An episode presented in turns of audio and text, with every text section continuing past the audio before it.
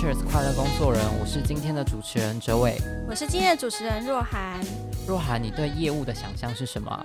就是一群很会说话的人，每天可能都有东西想要跟我卖东西给我，但是他们很会说话，我总是没办法停止他们，然后就冲动消费是吗？有时候会。你知道去年其实有一个调查，是一零四人力银行出的调查，他说，呃，如果说这个呃哪一个行业出身的人最后最容易成为 CEO，第一名的答案其实就是业务。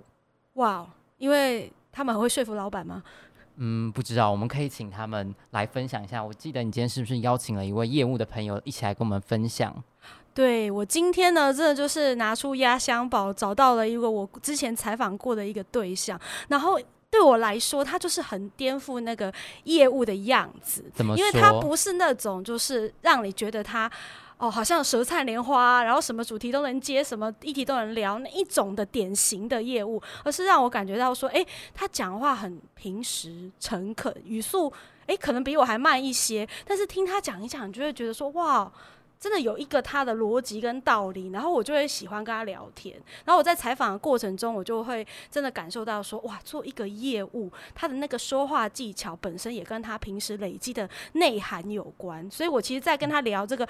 当超级业务这个心路历程的过程，我觉得我非常被他激励跟感动，所以我今天特别找他来。那盛道要不要跟大家自我介绍一下？好，大家好，你好，我是富邦人寿富学通讯处的处经理，我是庄胜道。啊，很开心认识大家。你好，你好，盛道。因为我在跟你聊之前聊的过程，就有听到说，哎、欸，其实你呃，在一毕业就进入了这一行嘛。嗯。那呃，你在这一行也很厉害，就是说第一年你就做到了。一百六十万年薪，然后第二年就做到了三百万年薪。嗯、那我们当然以这个数字来看，会觉得你是一个业绩表现非常好的一个业务。但是我看，我觉得今天很想要来找你来分享的是说，你怎么走入这一行？因为很多的年轻人他会选业务，但是当时有各种的决定跟想象。那可不可以跟我们分享一下，就是说你自己当初怎么走进这一行？好。呃，其实我那时候啊，我在高中毕业之后，我在选那个学校的科系，我我那时候真的没有想太多，我就单纯想说，哇，这个资管系就是好像可以玩电脑的地方，我就跑去了。所以一开始选学校的科系什么，我我没有那时候没有太多的想法。但是过程当中，就我求学的过程当中比较特别的是，其实我对理财一直都算蛮有兴趣的。那因为有时候学校教到一些课程，讲到理财，我就哎、就想说，可以，我去学校图书馆去看看，我来看看有什么书籍可以看。那时候我讲实在话，在大学的那三四年当中，我应该把学校跟财经相关的书籍，我应该都翻遍了。然后翻完之后，我得到一个结论，就是如果有一天我希望我能够在财务上面能够比较宽裕一点，因为我们家里过去的。的经济状况也不是特别好，那我就很想要改变家里的状况。我就想，诶，那我如果要改变这个经济的状况，投资理财对我来说很重要。最后你发现一个最关键的症结点，就是没有本金的问题。嗯嗯，那我就想说，哇，那这个本金要怎么解决？那个时候就想，我可以找一般的，我找内勤工作，因为我写程式，我可以找一般内勤工作，我也可以找业务工作。那时候就两个工作想来想去，就发现一件事情，就是业务工作的收入是可以自己决定的，所以因为这个起始点，我才去想，哎，我可以做业务。所以你就是很务实的，因为经济上面你想要有一个更大的自由度。对对。然后你打听过，你觉得业务工作好像有无限可能这样子。呃，可能至少看一些书籍，还知道说业务工作的收入是自己决定的。Uh-huh, 对对对对。是因为这个原因。那你当初在就是要踏进业务这一行的时候，不会有一点担心吗？因为虽然它的进入门槛没有其他的行业想象中那么高，但是也有很多，例如说零底薪这样子的压力。对，因为像我我的工作就是刚开始进去的时候，我们就是没有底薪的工作。嗯、那呃那个时候，我觉得我在进来之前，我有一个想法还算有一点成熟，就是那时候人家说啊，你做一个选择之前。你要抱最大的希望，然后做最坏的打算，尽最大的努力。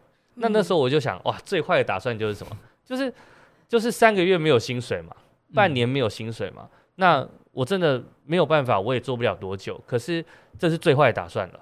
再来就是抱最大的希望，我可能会想，嗯，如果我真的很工作很认真很努力，我能够让自己的年所得能够有机会到一百万以上，那我觉得我工作一年就好比我在外面工作三到五年，我觉得是值得的。那最后一个叫做做就尽最大的努力嘛，最大的努力就要靠自己了。所以那时候在做这个决定之前，我觉得是想的蛮清楚，然后才做这个决定的。对。那除了就是呃零底薪这样子，你在刚踏入业务这行的时候，有遇到其他的压力吗？嗯，你说在进来业务工作当中遇到一些压力，或是困难之类的？困难哈。呃，我觉得我刚进来的时候，跟我就是遇到的困难，最大困难点是认知的问题。呃，何谓认知问题？就是我会觉得，我以前见到一个客户，我会想说，我我约一个客户，我约十个好了，然后我想我应该会见到十个吧，这是我本来的想法，就好像就好像朋友一样啊，对啊，我我跟你约说出来打球，我想说你应该就会跟我出来打球。那我刚进来的时候，我想说我约十个客户，应该就有十个人出来跟我见面，但最后结果不是，出来见面的可能只有四个。哇，这么可能只有五个，那这中间对我的认知产生很大的落差，嗯、挫折感就随之来临。所以我觉得那个时候对我业务工作最大的挑战是，我做的每一件事情都跟我过去的认知几乎不一样。嗯、今天你你走在路上，你随便跟一个人搭话，你大概很难想象有人会把你当空气。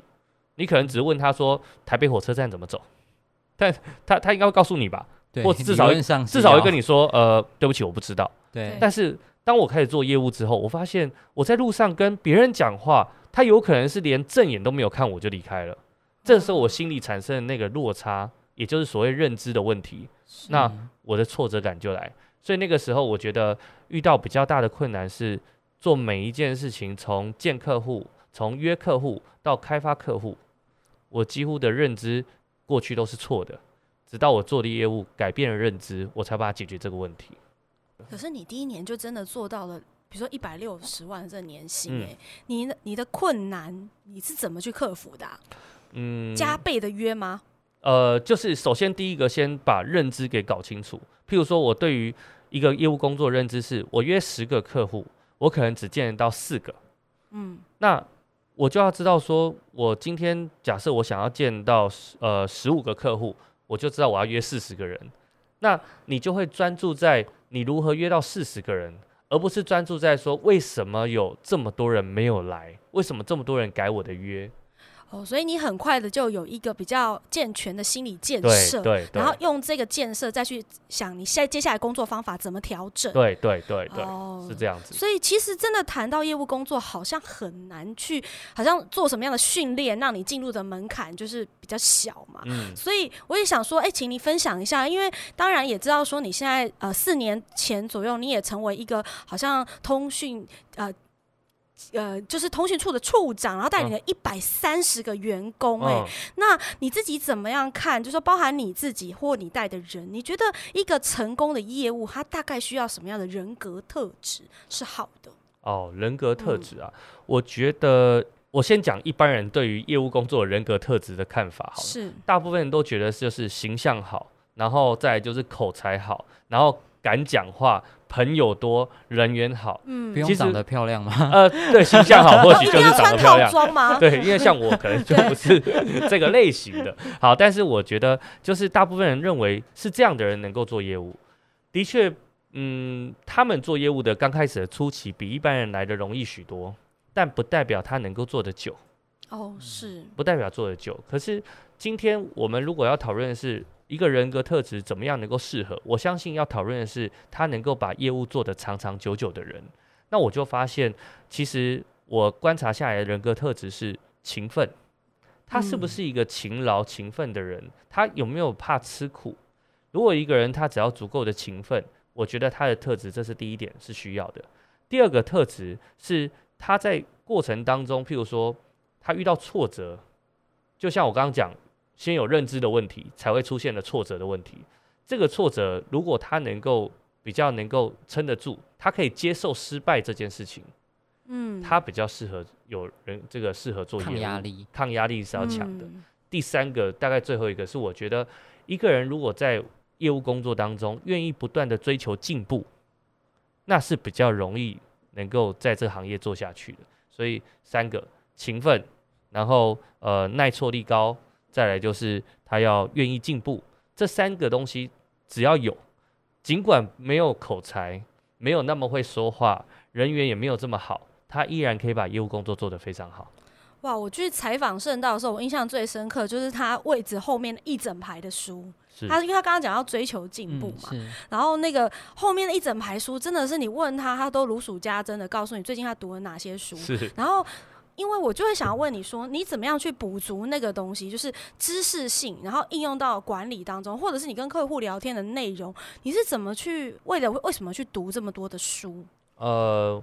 我觉得我读很多书是因为，就因为我以前小时候也不是一个很爱读书的人，但我后来爱上阅读的原因是因为我发现书籍的内容啊，你只要愿意拿来实做是非常有效果的。我常常看到很多人在读书的时候，会试着想要把一整本书三百多页先全部看完。然后再开始去执行它，哦，那就很难读完，对不对？对，但是这个问题，就有时候我们常常其实看到一半就已经睡着了，然后就决定要换下一本书。那我自己看书的逻辑比较像是，我看到什么，我今天或者是这一周，我就会试着直接去执行。那我执行通常就会很快得到一些就是一些好的结果。那没结果没关系，就翻下一页继续继续试试看嘛。当你今天得到好的结果，它就会不断的。变成一个正向的循环，所以我透过阅读，我就解决掉我工作上很多的问题。那它有点像工具书了。怎么说？你可以举个例子吗？比如说你读了哪一页，然后你就应用到客户的。好，我举个我举个例子来说。有一次我就我也我也忘记是哪一本书，反正就是业务工作的书籍。然后他就是跟我讲说，我们去见客户的时候，因为我们穿皮鞋嘛，嗯，对。然后有时候就是见客户要离开那个客户的家里的时候，我们。男生有时候懒得重新绑鞋带，就会把那个 鞋弄进去，然后屁股在那边左摇右晃的把那个脚跟给用进去的那个过程啊，那那个 那个画面在客户看起来其实是没有很好看，不太专业，对，不太专业的感觉。然后那本书就教我说，你要身上准备一个小鞋拔哦，然后那个鞋对，然后那个鞋拔要放在你的那个西装的那个口袋里面，然后就在离开的时候拿起那个鞋拔，然后扔进去，咔的一声，然后。帅气的离开，那你说他到底能为我带来些什么？我真的也不知道。但我就觉得啊，书中教我，我就去试着做。那那个后来我我那个案子就也很奇怪，跟我不知道到底跟鞋拔有没有关系，但是就是成交了。哦，好，那成交的时候我就想，嗯，那我觉得这本书的这个内容有用，我继续在想它下一条，所以我会我会把他的东西就是看完之后，很快速的去执行。我觉得这是我自己在阅读当中的特点，所以不不断的 in and out 这样。对，真的。哦，因为因为我自己觉得啦，其实看书它分成三个层次，第一个层次是用看的，第二个层次是你能够把看的东西讲出来，最后一个层次是你能够把看的，就是把看的东西能够做出来。那很多人可能大部分是落在看的层次，他也不讲，他也不做，其实。久而久之，当然容易忘记，然后也不太容易得到一个正向的循环。对，就是、哦、就是看一看就忘了嘛，忘了，然后也没去做，嗯、也就想说奇怪，我看了两年书，人生好像也没什么前进的感觉，嗯、他就会觉得没有正向的循环，就不太喜欢看书。嗯、对，我是这样子。嗯，哇。那我也蛮好奇，就是刚刚圣道有讲到说，一开始其实是比较实务，是为了赚钱这个部部分，然后踏入这个行业。那做到目前为止，就是除了赚钱之外，有没有一些可能是客户给你一些什么样子的动力，让你觉得说，哦，继续做这个行业，继续服务客户是有很大的力量的？嗯，我其实我觉得我们的工作啊，因为我算比较偏保险业相关的内容，其实就会。相较于一般的业务工作，我觉得你要得到动力是比较慢的。嗯、我举个例子来说，今天卖车子的车重，有可能因为你卖了他一台车，他马上回去开，开个一个月，他还会回馈你说：“哎、欸，我觉得这台车真的不错、欸，很好开。嗯”我卖房子，我过了一个月之后，那个屋主还会跟你说：“哎、欸，我觉得你推荐我这个房子真的很不错。”你会得到立即性的回馈。是，可是保险业不一样。保险业从客户购买的那个当下之后，你你不可能去期待客户发生任何事情，对，所以你可能、你可能要两年、三年，你才会突然收到一个客户的回应说，很感谢你当下做的这个规划，就是当初我其实也没想太多，但我发现你规划的很好，然后让我有得到一个充分的保障。我觉得这件事情是让我后来很有成就感，可是他需要一点时间。两年，对对，所以哦我就真的有顾客是有一次突然就敲赖给我，就跟我讲说，哎、我真的觉得你规划内容很好，然后我就给他一个问号，我说为什么这样问？他就说，因为我发现我的朋友跟我发生同样的状况住院，然后可是理赔金差很多，那我他他提到这件事情，就让我觉得我自己是有价值的，是这样子，哦对对对，专业性在这时候显出来。嗯是是是是你当初就想的比人家可能更深。哎对，就是当然也是顾哦客愿意给我机会啦，这样子嗯。是，可是其实说到就是呃业务工作啊，虽然会有这种正向很暖心的回馈，但是其实被拒绝更是常态嘛。就像你刚刚说的，嗯那个要练习被人家无视。对，那其实像 我们办公室的这一条所在的南京东路上面，真的有各式各样的就是会跟你搭讪聊天的人。啊那对，那其实我有时候拒绝他们，也可能真的因为我很忙，有时候也是因为他讲话的方式让我觉得不舒服。对，那有些人我真的会跟他就是多讲一点，可能是啊像卖玉兰花的阿姨跟我讲几句话，我有时候买，有时候不买，我就当成日常这样子。是可是被拒绝是你们的常态耶，嗯你怎么样去让自己好像就像你刚刚说的，有一个经心理建设，那是，然后有面对负面情绪，然后也帮助你的同事。对我我觉得除了刚才真的再次强调，就是你如果今天遇到困难、遇到拒绝，会不舒服，其实跟你的认知有很大的相关。所以第一件事情一定是要先有一个正确认知，就是呃，我今天去路上问了十个陌生的人说，哎，可不可以帮我填一张问卷？这件事情可能就是只有一个人会帮你填。嗯，但如果你幻想的是十个人有，应该有六个人吧，那你就会遇到挫折感。所以我觉得第一个还是先先解决认知的问题。那过程当中，我们还是会出现一些我们没有办法预料的挫折，这些困难。那我自己从一本书上面有学到一件事情，是我觉得蛮有趣的。或许呃有有在听这个线上广播的人，或许你可以你可以尝试看看。当你今天遇到一些比较挫折，或者是比较沮丧、比较不舒服的时候，你可以试着让你自己去感受那个当下。什么意思叫感受当下？譬如说，你身边有一有一杯热水，你去装一杯热水，然后呢，嗯你用手去感受那一杯热水的温度，在那个当下，你什么事都不想，也什么事都不做，就用手去感受那一杯热水的温度。当然，你不要烫伤了哈，但但是你可以，你可以去摸那个那个温度，然后呃你去重新感受这个世界跟你的连接。哦，你会发现你会重新抽离。那再更简单的方式，你说我手上没热水怎么办？呃，其实我们平常在走路的时候，我们不太容易感受到我们的脚趾跟我们的地面的接触，因为就走路嘛。哦，可是你可不可以试试看，就是当你遇到很挫折或是很难过的时候，你把注意力放到你的脚趾上面，然后去感受跟地面的那个接触，你的心情会瞬间放松很多，因为你会抽离出来。哦，你真的就是这样做，对，可以这么做。就是一个人，然后无视你，两个人无视你，对然后到一个程度，你快受不了的时候，你就脱鞋子嘛，感受地面嘛。哎、不用要脱鞋子，但你可以 穿着鞋子感受这个地面。哦对，然后这是一个方式。OK，那再来就是，呃，我有一本书也是学到，他也是告诉我，他就说，今天当你遇到困难的时候，你可以，你可以用嘴巴的方，你可以用讲话的方式去提醒自己，你就跟自己说，叮咚，困难来了。嗯好可以用可爱哦对，很可爱。就是你，你就是在告诉自己说：“叮咚，困难来了。”为什么要这样讲？因为有时候你遇到困难，你深陷在那个其中，然后哦是，你你觉得你是一个人在孤军跟这个困难奋战。可是如果你讲“叮咚，困难来了”，那这个时候你就会调动你全身还有你的脑袋一起来解决这个困难。原本你是一对一，就是一个人打对对对战这个困难。可是你只要说了“叮咚，困难来了”，这时候你的脑子还有你的身体就开始一起来面对这个困难。所以我觉得这是我在面对到一些比较突如其来的挫折，我会做的方式。但是平常的挫折其实大部分能解决，就是用认知来解决就可以了。有一点点抽象，所以我想要追问，就是说你说的那一个让自己专注在说我现在正在面临一个危机，跟我没有特别告诉我自己这个的差别是什么？是你可以把情绪先暂时丢掉吗？对，我觉得会有一种情绪丢掉的感觉，然后你会比较觉得说，呃，因为有时候我们就是钻在那个死胡同里面。就那个困难的死胡同里面，那如果假设今天你你说，哎，叮咚，困难来了，有时候你会重新抽离，就是发现把你脑中所有的知识再重新调动出来。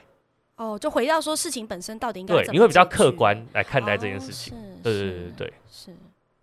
我其实觉得这个分享蛮好的，因为其实不管是业，对，而且不管是。是不是业务？其实一般的上班族都有会遇到很灰心挫折的时候。嗯、对，我觉得大家可以试试看啦，因为呃，我讲的这两个方法，可能你不太容易去，你会觉得听起来有点怪，但没有关系，反正你也不会一天到晚遇到挫折。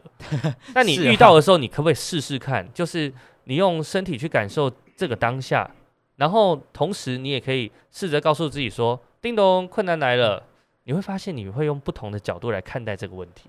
好，现在请大家就先去装一下温水的部分。可以。好，那我们先休息一下，待会回来圣大会跟我们分享，如果一个新鲜人想要当业务，他该做什么样的准备，以及一个业务到超级业务，他的薪水大概会落在怎么样的区间里面。那我们待会见。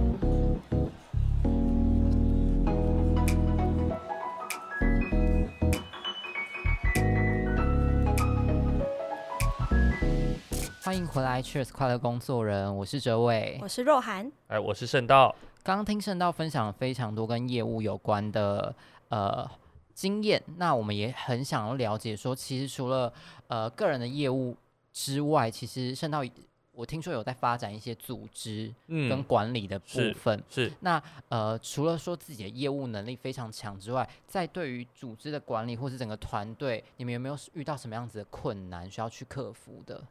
呃，我觉得在带领就是呃伙伴们的过程当中，比较要克服的困难是业务员通常有一些情绪上的问题，因为就像刚才说的一些挫折嘛，然后或者是说可能他会专注的要做的事情，可能专注在没有那么重要的事情上面，所以我觉得我在带领团队的过程当中，呃，我蛮容易的带领大家一起去做那些。对于他目前来说最重要，而且是能够控制的事情。我我举个例子来说，就是因为我觉得一个人在就是在遇到任何事情当中，他会分成三个三个事情。第一个叫做可以控制的，第二个是间接可控制的，嗯，第三个叫做不可控制的，嗯。那也有人就直接把它翻成说自己的事、别人的事跟老天爷的事，嗯。OK，好，那我我会常常跟同仁去讲到说。我们如何专注在自己可以控制的事情上面？我就举刚才那个做陌生开发来说好了。是。呃，我今天去路上，我请找别人帮我填问卷，那别人要不要帮我填是谁的事？他要不要帮？要不要帮我填是别人的事，对不对？那有没有开口是谁的事？自己的，我自己的事。所以我今天出去，我应该要专注的是我自己开口了几次，而不是别人愿不愿意帮我填。是，那什么是老天爷的事？就那一天有没有下雨嘛？哦，或者他那一天说不定路上的这个客人，他可能跟老板吵了一架，他可能跟家人吵了一架，他今天心情不好，所以我去路上搭理他的时候，他可能说不定很生气，嗯，他还可能就说不要来吵我。好，可是你就想说他脾气怎么那么那么那么那么凶？其实有时候跟你没有关系，就只是因为他刚好家里发生事情。所以那是属于老天的事，所以我会觉得，呃，我自己在带带领业务同仁，我们做任何事情的时候，我们第一个会先问，什么是你可以控制的？什么是属于你自己的影响圈？就是我力所能及的事情是什么？那我把我事情做好，其他的是别人事，那就交给老天爷了。我会这样带同仁。对。那我想知道，就是有一派的人，他们可能会认为说，业务其实比较像是孤狼，就是把自己。做好就好。嗯、那对于你而言，你认为业务应该是发展自己的能力到一个极致，还是说他其实势必也是需要去打一些团队战的呢？嗯，我觉得业务工作如果单纯就以 Top Sales 来说，是真的蛮像个孤狼的。嗯但是你还是要学会怎么样跟顾客合作嘛，哦对不对？哦所以这个还是一个要创造一个双赢的局面。那 Top Sales，我今天去找顾客创造双赢的局面，可是今天以领导团队来说，或是带一个组织来说，你一样只是你也是必须要能够跟别人创造双赢嘛。只是大部分的业务是一对一，但领导者不一样，领导者是一对多，跟大家一起创造双赢。这件事情是相对来说比较难，所以我觉得真的，嗯，要讲孤狼，应该是说 Top Sales 或许稍微有点像，但是以领导者或管理者来说，嗯，不太不太能够这样子。呃，你可不可以跟我们聊一下，说在这样子的一个业务的界当中，它的一个业务的薪资水平在哪里？我们一定很好奇。对是是是，因为我讲的是比较属于保险业的，对，因为我自己也没有做过其他房重或车重。那我自己在保险业，因为我们的工作是没有底薪的。那以没有底薪的工作来说，刚进来可能前半年或一年，平均一个月薪水大概三万到五万左右不等。嗯，可是这个当然就是也是要很认真。然后如果真的有那种比较卓越的业务，譬如说他可能从其他业务工作跳槽来的，嗯，或者他本来就有业务经验的，我们看过这样的业务员，可能一年可能在第一年进来年所得就一百二十万，甚至两百万都有。是，可是那个就是呃各中翘楚，就比较少一点。是好，但是不不会言就是说，其实呃还是有将近三成的业务员在一进来之后的一年内，他可能每个月薪水不到两万块。那就阵亡嘛，这三层。嗯，第一个当然，我觉得他不见得一定会阵亡的原因，是因为他看不看得到这个行业的未来跟希望。是，如果他看得到，他觉得他可以，就像外面其实还有很多的那种传统产业的学徒，他刚开始进进行业，他可能只有饭吃，他连薪水都没有。是，那他为什么要撑着？因为他看得到他未来三五年后会成为一个师傅。那我哦成为师傅后，我就我就未来都有很多 case 可以接。那我觉得在保险业也是一样，所以刚进来也有看到很多人是可能完全都都就是刚开始一个月薪水可能连两万都不到。只是我觉得要想一个问题，就是呃，我们的行业啊，就是金融业需要这么多的专业知识，还要需要这么多的人脉跟经营，真的很难。你一进来的时候就想要一飞冲天。啊，嗯，我觉得要耐得住性子，就是你要知道这个事业是需要经营的，嗯，是这样子，，嗯，所以对于年轻人，如果他比较呃资资讯接收的很快，想做的事情很多，他有时候进来觉得需要一点时间累积，也不一定看到成果，他想要放弃的时候，你就会鼓励他，是吗？，对，再多等一下。呃，我会鼓励他，但是我觉得在鼓励他的前提，一定是还是会是看一下，就是你你平常对你的工作自律吗？认真吗？如果他也不自律，也不认真，然后也不想学，我我其实不会这样鼓励他，我我会换个方式鼓励他说，我觉得你真的可以去学学有关于这方面的，譬如说在自律上面的训练，但是可能我的工作现在不适合你，原因是因为我们的工作就是没有人管你啊，你必须要自己管理你自己。那你现在还不会之前，你可能要去看看其他的行业，来去慢慢去学会这件事。所以我觉得倒不是说鼓励每一个人，就是他只要业绩不好，然后收入不高，就说啊你一定要留下来。嗯我觉得还是回到自己身上，你勤奋吗？然后你有没有愿意学习跟进步？是对，我觉得业务这个工作，它虽然说没有底薪，或者是像刚刚就是圣道有提到说，可能新鲜人进去的第一年可能好一点三到八万，但是不好的也有可能不到三万。是，但是我觉得它的好处是说，它是呃，你只要努力勤奋，它的薪水其实是无上限的。对对对对，那如果假如说我自己，假如说我自己心动了，我想要啊现在加入这个 是。业务的行业的嗯话，你觉得我应该做什么样的准备呢？哦，好。如果假设，因为这是以我自身为例子啦，因为我自己在这优工作一阵子之后，我发现，通常做好什么准备的人，他进来做业务会做的比一般人来得好。嗯，首先，第一点就是他要清楚的知道为什么他要来做业务工作。我觉得这件事情要非常清晰。例如说，像我刚进来之前，我是因为觉得啊，我希望自己能够存下一些本金，以后可以做投资。嗯，那有的人会觉得说，我希望我能够在新北市买一间房子。我觉得这都是算是足够清晰的目标。那我甚至有的人清晰到，就是他虽然没有钱，可是他已经去看房子了。他先去看看新北市的房子要多少钱，进度有点快，进度有点快，对不对？但是他 他完全感受到，就是哇，这是一间我喜欢的房子。那他大概要准备多少的头期款？所以我举个例子，譬如说在新北市买一间房子，可能一千两百万，我头期款可能要准备两百五，甚至可能三百。好，那我去看了这个房子之后，我只有两种，通常两种结论。第一种就是哇，这真的是我要的房子。第二种结论就是。我觉得好像还是有点小，我觉得要买就买两千的。好，不管他要买一千五还买两千万的房子，头期款就是要准备个三四百万。嗯，那他就开始设定，我希望我在几岁之前我可以有能力买到这间房子。所以如果他二十五岁，他希望三十岁买到，哇，那就是三百万除以五年，一年要六十万。这时候他就不可能选一个五万薪水的工作，嗯，因为一整年也只有六十万，扣掉生活开销不够啊。所以他必须要选择高薪一点的工作。所以我觉得一个人搞清楚他为什么要做业务工作是重要的。那我也遇过比较特殊的案例是：诶，你为什么来做保险？他说：因为我以前是护理师，然后我看到很多的病人，他们虽然呃有很好的医疗器材可以可以使用，但他们家里没有钱。他说护理师还有人做，但我觉得能够传达这件事情的业务员应该很少。所以我觉得我想要来试试看做业务，可是这样的人是极少数的，对。他也带着一个使命感或者是理念，那就是一种使命感。对，所以他在我们业务工作上面就会表现的就会相对的比较好。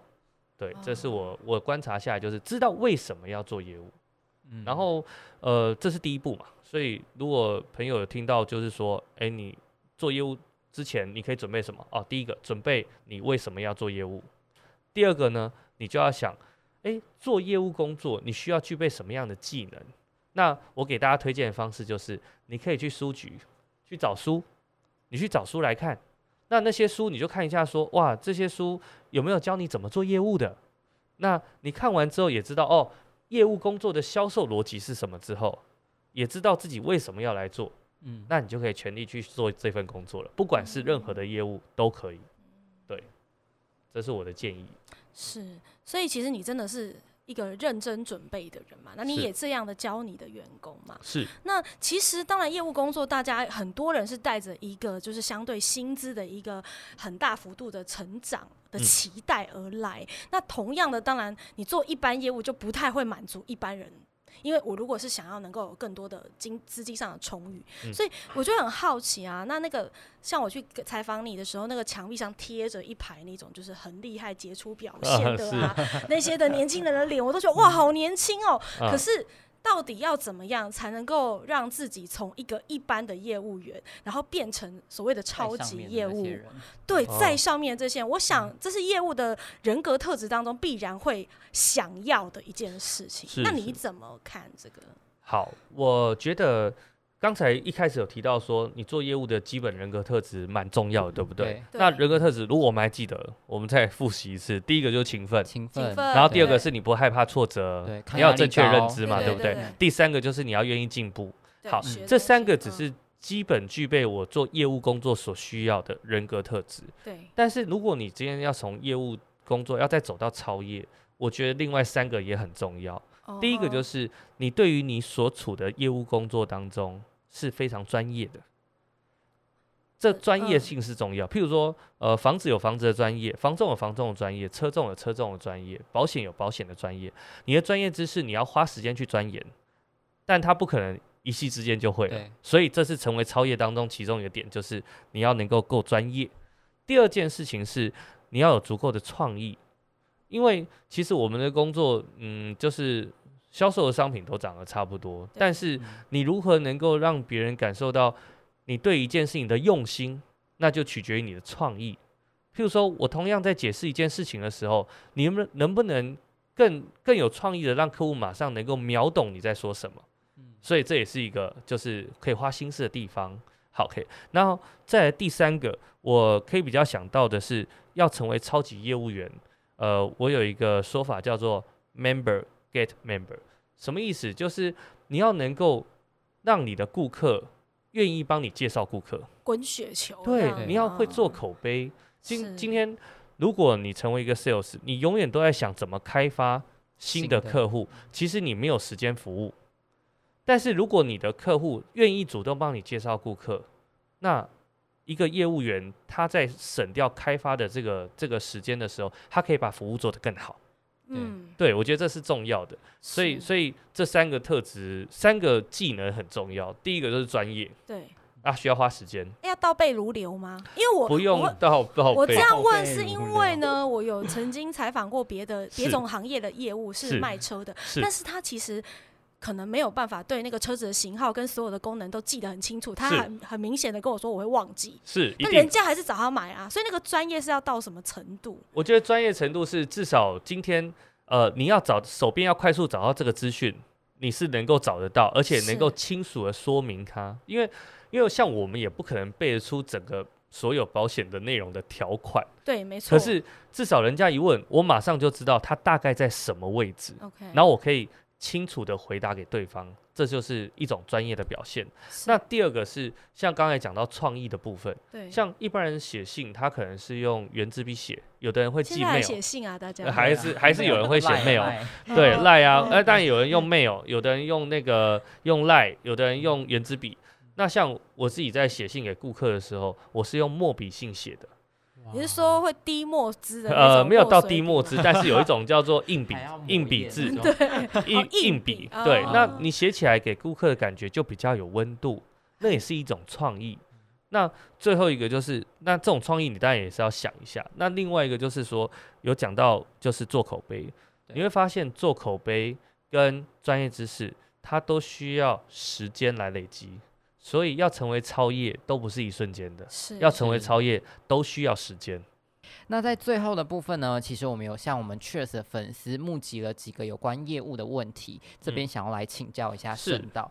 第一个呢是呃有一位粉丝他提到说，如果商品他觉得呃公司的商品很烂，或者是对他来说有点不太理想，那他应该要怎么样去销售呢？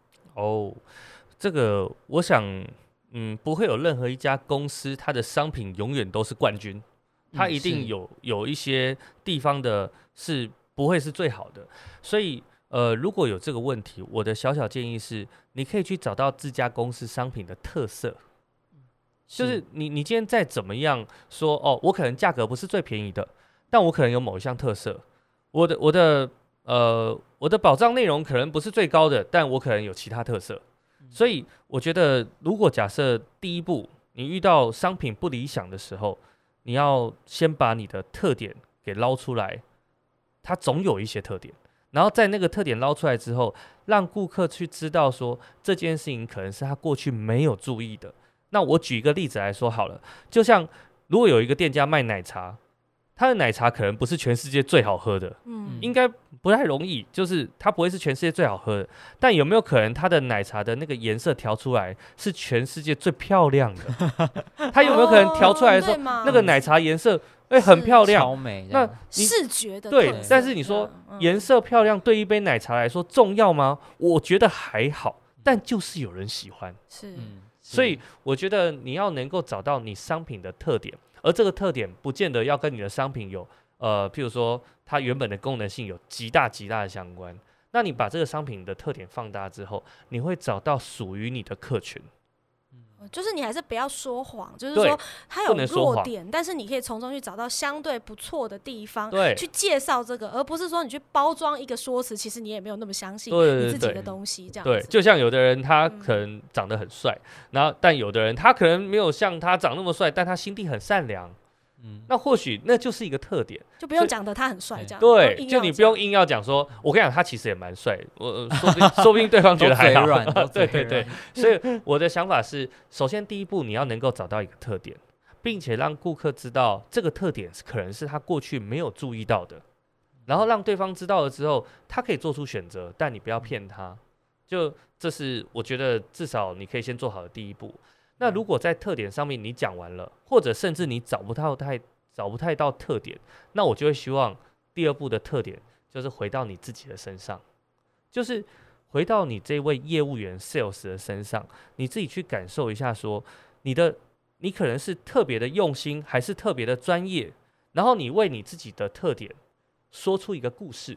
哦，你能够说出一个故事，让对方知道说，呃，譬如说，嗯，我举个例子好了，像我有一次去一个客户那边，就是我我去帮客户做车车祸的调车祸的调解，那在在调解的过程当中，旁边突然有个阿姨就跑来问我说：“哎，弟弟，你是做保险的吗？”我说：“我是啊。”他说：“我们家的车子，你可以帮我处理一下理赔的事情吗？”我说：“嗯，好啊，没关系啊，我我就帮忙他。”那那其实我跟他一点都不认识，嗯、他的他的保险也不是跟我买的，但我就想说没关系啊，反正我就帮忙他嘛。最后就真的帮他把这个案子处理好，而且处理的过程当中非常的繁杂。